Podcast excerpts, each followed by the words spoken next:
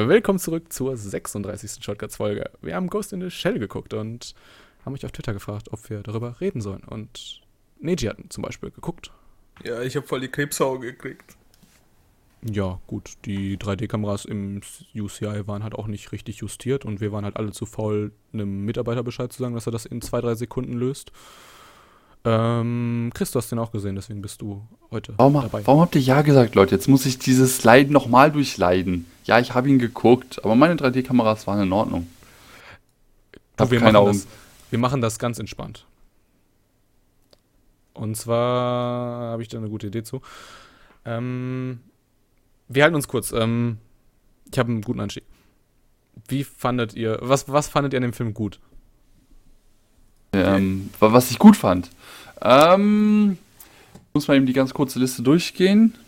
Das schau, das, schon, schau, das war's mit dem Podcast. Ja, das, das, das war der Podcast, Leute. Ich hoffe, er hat euch gefallen. Nee, was ich wirklich gut fand, also da muss ich auch mal wirklich ähm, ein großes Lob aussprechen, war die Besetzung von Batu. Ne, wirklich, dieser, also es ist irgendwie Schwede, ähm, dieser Filou-Aspekt, der hat einen echt richtig guten Job gemacht. Ich weiß nicht, ob das, ob das Zufall war oder ob das Absicht war, aber irgendwie haben die diese, diese diese Chemistry zwischen so Matoko, Motoko und Batu, obwohl die was völlig anderes geredet haben, irgendwie dieses, dieses, die respektieren sich gegenseitig, die vertrauen sich irgendwie so, weil er ist gegen Technik und sie ist irgendwie. Die ist also, Technik. Ja, irgendwie, irgendwie respektieren die sich, weil, weil ne? auch wenn das aus einem ganz anderen Grund im Film ist. Ja, er ist nicht wirklich gegen Technik, weil er hat sich ja selbst cyborgi cyborgirisieren ja. lassen irgendwo. Deswegen so hundertprozentig gegen Technik ist er auch nicht, aber um auf deine Aussage zurückzukommen, ich glaube, das war wirklich ganz, ganz großer Zufall, dass die so gut zueinander gepasst haben. Allein schon, wo wir schon bei, bei Technik sind, ähm, das ist auch in jedem Hollywood-Film. Also der Originalfilm sagt ja so, so im Prinzip aus, hier, ähm, da ist ja der Bösewicht und der überlegt sich, äh, ob er nicht auch eigentlich ein Mensch ist. So, also das ist diese AI, also diese, diese künstliche Intelligenz und die denkt darüber nach, ob sie, was sein Lebenssinn ist und so. Und im Hollywood-Streifen geht es halt einfach darum, ey, ja, das war es eigentlich schon. Ja, wir sind die Hanker Corporation und wir nutzen die ganze Mechanik für unsere Zwecke. Wir sind voll böse, weil alles, was man ausnutzen kann, wird ausgenutzt und es ist alles voll böse und man könnte auch einfach ein BEG dahinstellen können, ein Big Evil Guy, der auch irgendwo gemacht haben und das so klischeehaft runterbrechen können. Was? Ja. Weil, und weil, darauf wollte ich gerade zu sprechen kommen. Und genau das haben sie gemacht. Sie haben ein Meisterwerk genommen, in meinen Augen, und haben es einfach auf so eine 0815 BEG-Story runtergebrochen. Weswegen ich den Film auch im Endeffekt einfach nicht gut fand. Das ist ja im Prinzip diese Hunger Corporation. Das sind so, die haben so ganz böse Roboter und alle Technik ist böse und dann ist da Batu und der findet Technik auch böse. Und dann ist da Takeshi Kitano, der einzige Japaner in diesem, also nicht der einzige, aber der einzige Japaner in diesem Spiel, in diesem Film, der Japanisch spricht. Ja. Sprechen äh, alle dieselbe Sprache, außer Chief Aramaki, der von Takeshi gespielt wird. Der spricht permanent Japanisch und der große Witz oder die große Ironie an allem ist, niemand spricht Japanisch, kein einziges Wort, aber alle verstehen ihn. Es ist auch, er ist auch da, weißt du, da fing dann halt dieses, dieses, ähm, dieses, wir müssen uns rausreden an. Dann haben sie auf einmal irgendwo ganz am Anfang eine Szene eingebaut, wo dieser Chef von dieser Hunger Corporation da mit irgendwie dem afrikanisch-nigerianischen Großkonsul irgendwie sitzt, warum ja. auch immer. Und dann meint er halt so in, in so einem einen so einem Satz so, ja, meine Tochter, die hat neulich ein französisches Lied äh, gehört und dann konnte die fließend Fra äh, Französisch sprechen. Und das war im Prinzip die Begründung, warum er Japanisch redet. Und dass ihn trotzdem jeder versteht. Ähm, Oleg, du, du kennst Takeshi Kitano. Bestimmt. Hoffe es. Ist dein großes ja, Jugend, ist dein großes Jugendodul, ähm, Idol. Idol, ähm, Takeshi aus Takeshis General fürs Takeshi aus Takeshis Castle. Jetzt ohne Witz. Ähm, kannst, kannst du dich noch an die Revolver-Szene von ihm erinnern? Ja, das war ja, mega ja. dämlich. das war so dämlich. Weißt du, Technologie ist böse und einfach um zu zeigen, dass, äh, dass Chief Aramaki, der übrigens als einziger 1 zu 1 aussah wie wirklich die Romanvorlage, holt dann aus seinem, aus dem Schreibtisch den alten Revolver raus, um zu zeigen, das ist gute alte Technik, das ist gut, ich bin der Gute. Und dann schießt er einfach mit dem so dreimal rum und er als Japaner hat so eine schmächtige Figur und man sieht einfach, dass dieser Rückstoß ihn so mega wegkrüppelt und er so zwanghaft versucht, irgendwie das dem Stand zu halten, damit es halt nicht gerade scheiße aussieht, damit er halt wirklich der coole Typ ist. Aber es sieht halt nicht aus wie der coole Typ. Ja, ich fand da halt nur die Aussage schon geil. Der so, ja, schick mir solche Hasen hier nicht, Alter. Ich brauche schon vernünftige Gegner, ey. Ja, man schickt keine Hasen, um, um Fuchs zu fangen. Irgendwie so war die Aussage. Was ich euch mal fragen wollte, also mir ist aufgefallen im Film, da wurde ja sehr, sehr viel Animation ja verwendet, ist ja klar. Aber für mich persönlich war zum Beispiel, wo die Stadt so gezeigt wurde, ähm, dass dort diese Hologramme, ich fand, das war viel zu übertrieben. Ja, war es auch. Es kommt Es im Original nicht vor und ich Nein, mich nein, darüber- nein, nein, das stimmt nicht. Äh, Doch, das- genau das, ist genau das ist der Stil von Oishi. Also der, der kommt zwar wegen, weil das 20 Jahre vorher war. Also nee, wie lange ist Ghost in the Shell her? 96, ne? Ne, 96 Ja. kam der in Deutschland. Der Also, müsste jetzt 25 Jahre alt sein oder ein bisschen länger. Stimmt, da kam eine Edition. 91 oder raus. 92. Da, da kam, eine, da kam der eine raus. Edition raus, diese 25 Jahre alte Edition. Genau. Ja, und da war es einfach nicht möglich, solche Hologramm-Sachen zu machen. Aber weißt du, das ist halt, das ist einmal cool. Und dann denkst du dir, wow, ist das geil gemacht. Und beim zweiten Mal ist es schon nicht mehr cool. Und das ist halt einfach eins zu eins das, was, was Oishis Stil ja damals war. Also ich würde dir da widersprechen. Gut, ich, ich hangel mich auch eher an dem Schöpfer von Ghost in the Shell von Shiro längs und so. bei ihm kam es einfach gar nicht vor. Masamune Shiro, deswegen. Es ist natürlich nicht schlecht, es passt irgendwie rein, aber es wirkt einfach trotzdem in keinster Weise authentisch. Es, es wirkt einfach zu übertrieben. Ich würde halt so sagen, schon, wenn man sich fragt, so, wer ist die Zielgruppe des Films? Also eigentlich fällt mir da wirklich nur Oishi selber ein. Ihm gefällt der Film ja auch, weil da sind überall so kleine Anspielungen, so diese Avalanche-Schlüssel da von Motokos. Ähm, also sie sucht ja dann ihre Identität, weil in jedem amerikanischen Film sucht man seine eigene Identität und so. Richtig. äh, und dann kriegt die halt diesen Avalanche-Schlüssel, das gab es ja auch im Manga. Und in Mhm. Oishis Film. Irgendwie eine coole Anspielung, aber versteht halt keiner, hat auch keine Bedeutung. Einfach da. Ähm, Ja, aber an wen ist diesen Film gerichtet, außer ihn? Ich habe keine Ahnung. Ich, das ist so die erste Frage, die ich mir gestellt habe, nachdem ich diesen Film ähm, beenden durfte. Ähm, und ich, äh, zum Beispiel als großer Fan von Ghost in the Shell, habe mich nicht angesprochen gefühlt, weil ich habe mich über so viele Kleinigkeiten so stark aufgeregt. Wirk wirklich? Aber dabei gab's doch, äh, haben die äh, Produzenten doch extra die ganze Zeit Ghost und Shell betont. Weißt du? Ja, Dann ist da, ist da die, die Laborantin und meinst so, du, du bist leider bei einem Unfall umgekommen, aber wir konnten dein Gehirn, also deinen Ghost, retten. haben Und- ihn in eine neue Shell verfrachtet. Ja, ich nee, weiß. wir haben ihn jetzt in einen neuen Körper, also in eine Shell verfrachtet. ja, richtig. Genau ging's nicht. Und du, du heißt übrigens Mira. Verstehst Ich hab- du? Weil Kopie. gekotzt. Ja, Sogar verstehst du? bei diesem Nein. Namen. Ha? Nein, ha, ja, aber äh, es ist nicht witzig, es ist auch irgendwie gar nicht geil. Ich, Nee, ich denke so, jeder hat seinen eigenen Namen behalten, aber die Hauptfigur, äh, die hieß auf einmal anders und ich denke mir so, okay, es wird doch im Film irgendwann aufgeklärt, aber selbst das wirkt so mega konstruiert und so, ja, wir müssen diesen Film ja nicht nur den Fans schmackhaft machen, sondern auch Leuten, die von diesem Film keine Ahnung haben. Und genauso wirkte das und so ist dieser Film für mich nichts halbes, nichts Ganzes, einfach irgendwie Hier hast du ihn. ja, du hast ihn, du hast hier mega den effektisierten Film, also da kamen ja super viele Effekte vor, die tatsächlich auch gut aussahen. Da muss man ja auch mal ein bisschen Lob aussprechen, aber es hatte einfach mit dem Original nichts mehr zu tun. Danach habe ich mich gefragt, ob mir nicht lieber eine 1 zu 1 Umsetzung besser gefallen hätte. Also im Prinzip in den ganzen Trailers äh, vorher, äh, Oleg, ich weiß nicht, ob du die auch gesehen hast. Ähm, da war ja. Also Mit ich, der Puppe. echt, hatten die? Das war doch der nie. Mit den, er meint die Geishas. Ja, Ach, die ja, ja, ja, stimmt. Ähm, in dem Trailer war ja dann so von Deepish Mode dieses, also dieses Silence äh, von so Mhm. einer Elektrogruppe neu aufgebracht. Fand, fand ich eigentlich schon recht passend, weil ist ja auch die krasseste Elektroband der Vergangenheit, so Deepish Mode. Ja, klang ganz okay. Und dann hatten die irgendwann auch noch mal von Kenji Kawai dieses, ähm, die, die Anfangsmusik, äh, dieses Aga Ja, dieser, über, dieser überkrasse Soundtrack aus dem Originalfilm, ja? Wash it. Nein, bei dir klingt es nicht überkrass, hör bitte auf. Vielleicht will ich das noch ein bisschen länger. Äh, ja, wir, wir wissen, was du meinst ich habe wirklich die ganze, also ich habe wirklich, bin in diesen Film reingegangen, habe jetzt erwartet, jetzt bekomme ich, ich bekomme jetzt eine amerikanisierte Adaption von dem Werk. Ich bekomme gar nicht die Story aus dem Original. Und dann, dann kam halt so die erste Sequenz, die war halt eins zu eins dasselbe. Ja. Und dann habe ich mir so gedacht, wann setzt die Musik ein, wann setzt sie ein? Und es kam nicht. Und dann habe ich, hab ich angefangen zu langweilen. Das hat sich so fortgesetzt. Auch die ganze Zeit auf diesen dämlichen Sound, nicht dämlich, aber ich habe die ganze Zeit auf diesen Soundtrack gewartet. Und er kam. Im verdammt nochmal Abspann. Aber im Original dann. ja, ich denke mir so, was? Es wurde einmal ganz kurz im Film angeteasert. Die ersten, so, die erste Zeile, die gesungen wurde, und dann wurde das Ding wieder gedroppt. Und ich denke mir so, okay, kann man machen. Hätte ich aber nicht.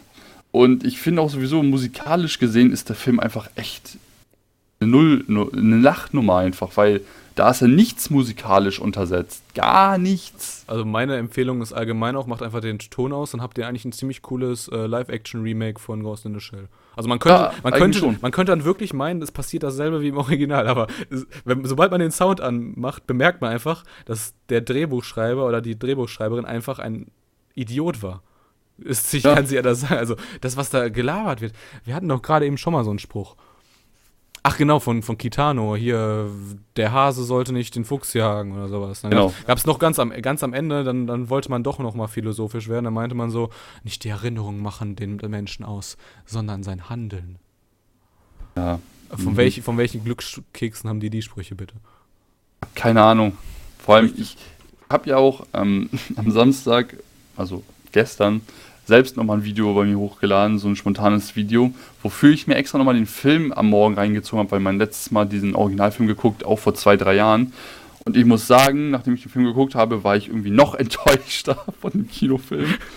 und es sind einfach mal so, man merkt einfach mal, wie deep der, der Anime-Film ja, ja. ist, was für krasse, vor allem diese, sie haben ja so vier, fünf Szenen eins zu eins umgesetzt dem Kinofilm. Zwei davon fand ich recht gelungen.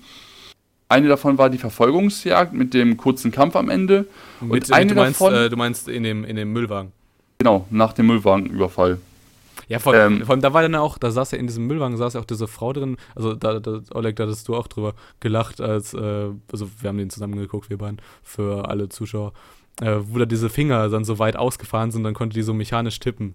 Ja. Boah, das habe ich echt gefeiert. Ich habe mir echt gedacht, die, so, die wäre echt das beste Gadget bei dir, um einfach, für einfach, die, einfach für die Artikel, um sie nicht in eine Stunde fertig zu ballern, sondern einfach nur so in einer Sekundentakt, so zack, zack, zack, zack. Und vor allem, dieses, das, das hatte, diese Sequenz hatte im Originalfilm ja wirklich Bedeutung, weil da kam ja. die, da kam die, diese Investigator kam da rein, um diese Sektion 9 zu checken, weil so zum Verdacht war, dass die, dass die so mit diesem Puppet Master, diesem Verbrecher so ähm, mhm. zusammen arbeiten. Genau, arbeiten. Da kamen so, so interner Leute, die das checken wollten. Da kam diese Szene im Original. Egal. Szene 2, Chris. Ja, und ähm, die zweite Szene war auf dem Boot. Nach dem Tauchen, obwohl das Tauchen fand ich jetzt nicht so geil.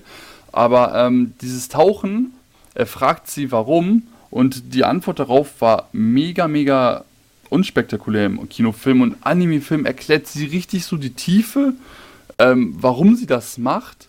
Und danach denkt man sich so, und wenn sie dann an die Oberfläche kommt, fühlt sie sich wie neu geboren, das gibt ihr Hoffnung. Und ja, ich, das ist jetzt voll das, aus dem Kontext. Dass sie quasi äh, in der Gesellschaft auch so ihren Platz hat.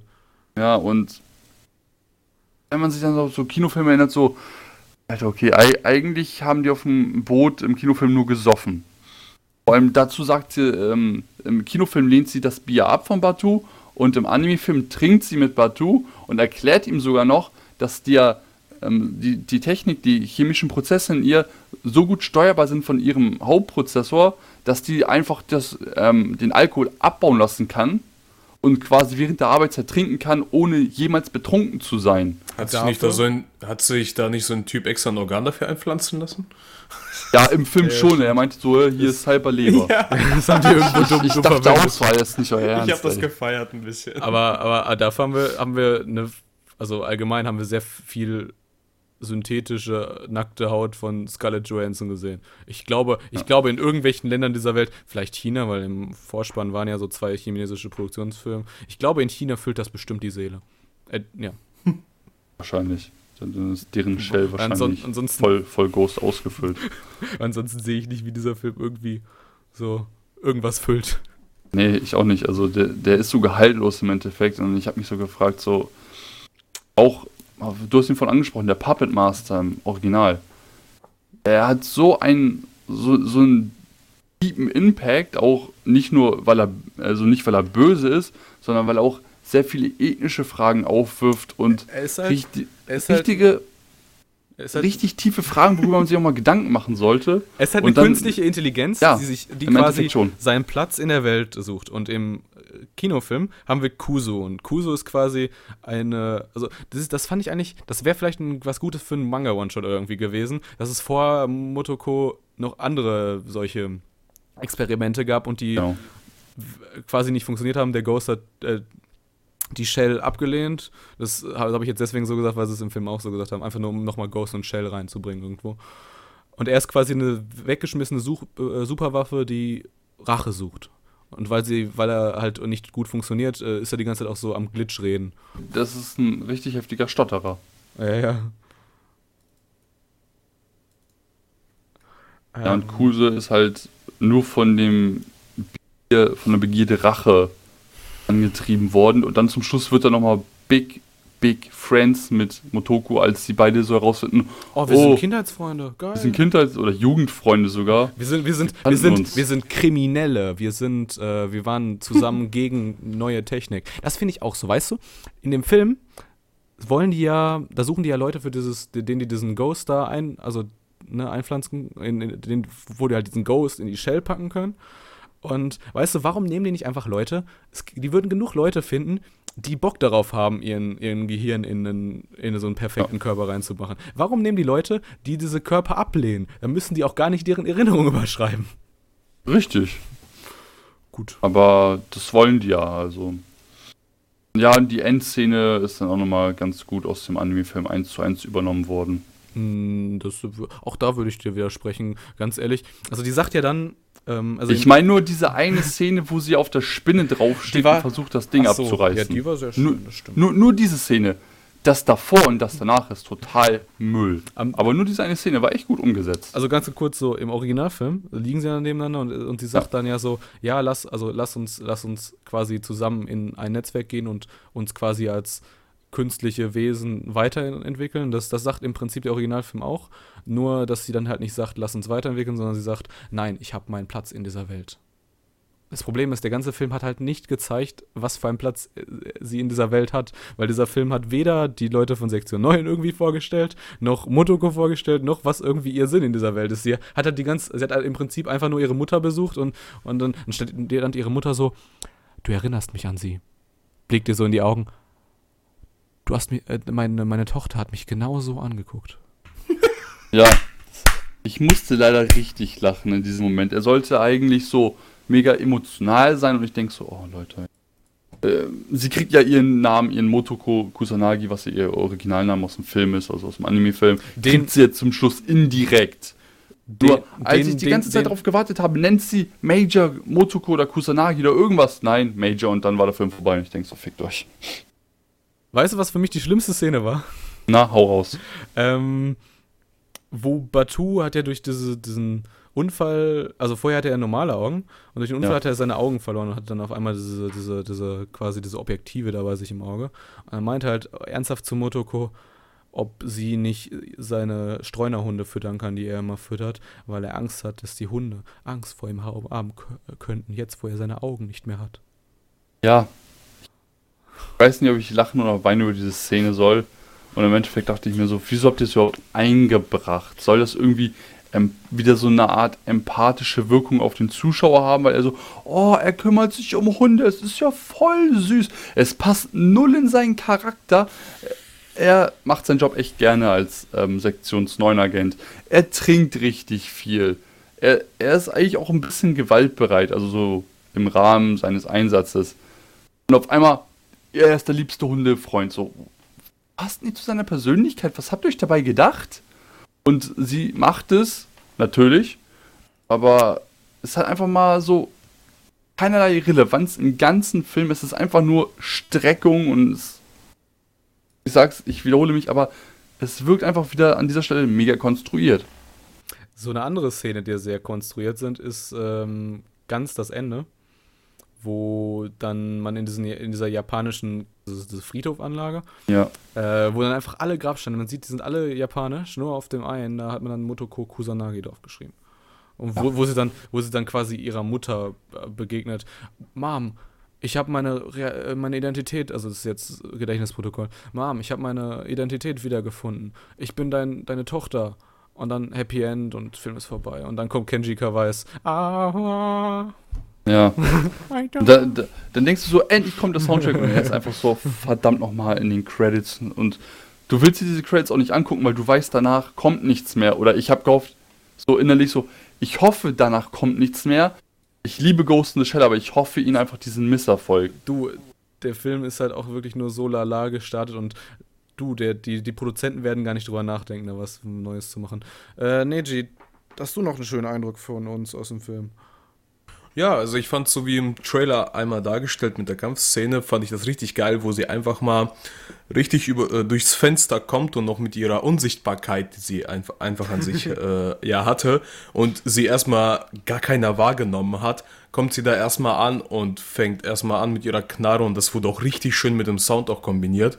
Erstmal so Bam, erster, zweiter, dritter, vierter Treffer. Dann schön so ein bisschen Matrix-Style, noch schön an der Wand, nach oben, rechts. Ah, super. Also, da muss ich sagen, da haben die bestimmt die Szene öfters gedreht. Ich glaube, also ich glaube, du denkst jetzt gerade dasselbe wie ich, ähm, Chris. Vielleicht liegt es wirklich daran, dass wir einfach den Originalfilm kennen. Aber wäre es nicht eigentlich. Also man hätte diesen Film ja ganz einfach fixen können, indem man einfach äh, jetzt in, diesen, in dieser Szene einfach. Da haben die ja, äh, hat sie ja gesagt so, ey, wo bleibt ihr? Wir sind in zwei Minuten da. Das ist zu spät. Ich gehe rein. Man hätte ja auch einfach zeigen können, jetzt quasi Betu hat da jetzt irgendwie seinen Sinn in der Gruppe.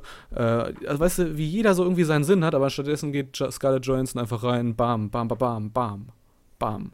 Ja, das ist auch natürlich eine Szene aus dem Originalfilm ähm, nachempfunden, aber die lief natürlich im, sagt, also Sie ist nachempfunden, weil sie läuft im Original halt doch noch ein bisschen anders. Und dieses bisschen ist halt wirklich diese, dieses minimale Gewicht auf der Waage. es ist eigentlich nur, es ist nur visuell dasselbe.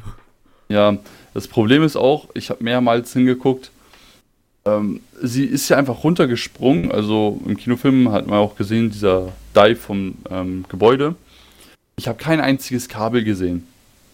Wie hat die sich festgehalten?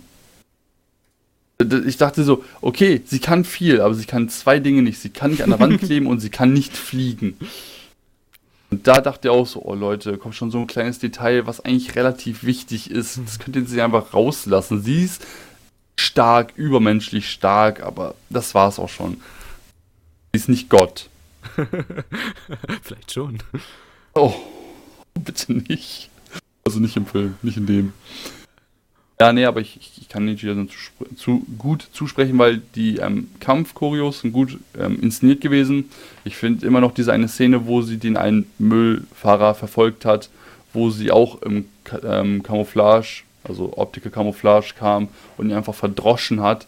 Die war fast eins zu eins sogar aus dem Originalfilm ähm, genommen und sie war richtig gut. Also Ja, aber, aber da, weißt du, da habe sie ich mich hatte, echt unterhalten gefühlt. sie hatte aber keine Aussage. Weißt du, im Film ist ja, ist er ja quasi, ist er übernommen von dieser AI und so weiter. Ja. Und die AI redet dann auch mit Motoko noch, bevor Motoko sie verdrischt. Im Film ist es halt einfach, weißt du, der Film ist einfach zu direkt. Äh, Motoko kommt halt an, sieht halt so, hier, da ist äh, dieser, dieser Müllfahrer, der gerade, äh, übernommene Müllfahrer, der, der flieht, der auch so denkt, so, er hat eine Tochter und alles, was ihm ja diese, diese, dieser Hack auf sein Hirn quasi ihm vorspielt. Ja, das ist auch wieder eine 1 zu 1 übernommene Sache aus dem Originalfilm. Ja, und dann, dann, verd denkt dann verdrischt äh, Scarjo ihn halt einfach.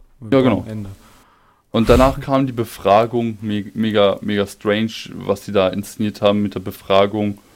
Ähm, hätte ja nicht ein normaler Raum gereicht, nein, sie mussten irgendwie so eine Cubic-Matrix, die abgeschottet von jeglichem Allem ist. Und da hat man es auch nochmal gemerkt, dass er halt übernommen wurde und was danach mit ihm passiert ist, fand ich auch so mega behindert. Ja, du weißt es, äh, sie als zur Befragung beamt sie sich quasi als Projektion da rein und Ja. zwei Sekunden später geht sie einfach durch die Tür wieder rein und wieder raus.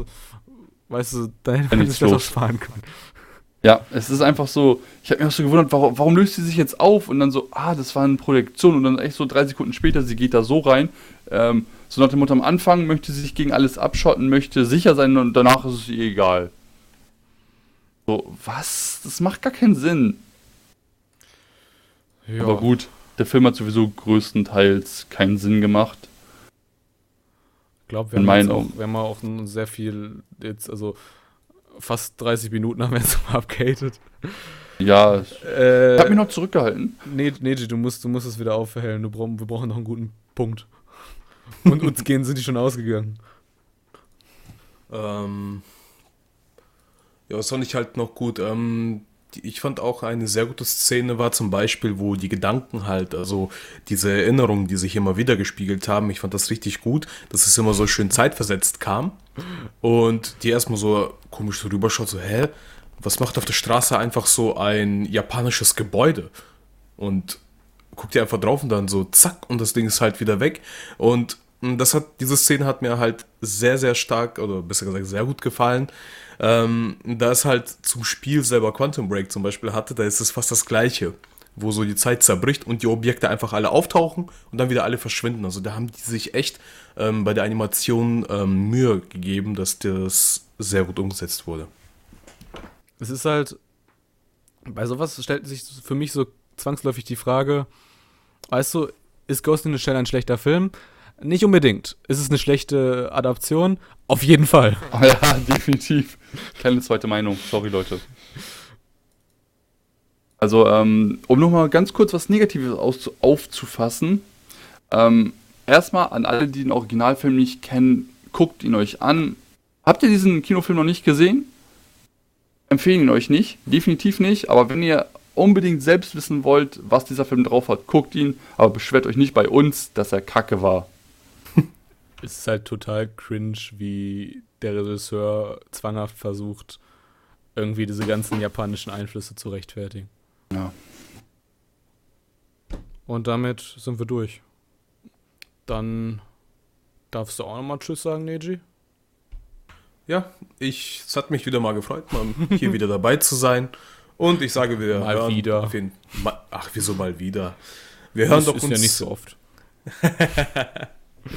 wir hören uns auf jeden Fall demnächst. Ciao. Chris, danke auf jeden Fall auch, dass ich, äh, dass, dass du mir Gesellschaft geleistet hast beim Abhaten. Kein Problem, hat, hat mich gefreut.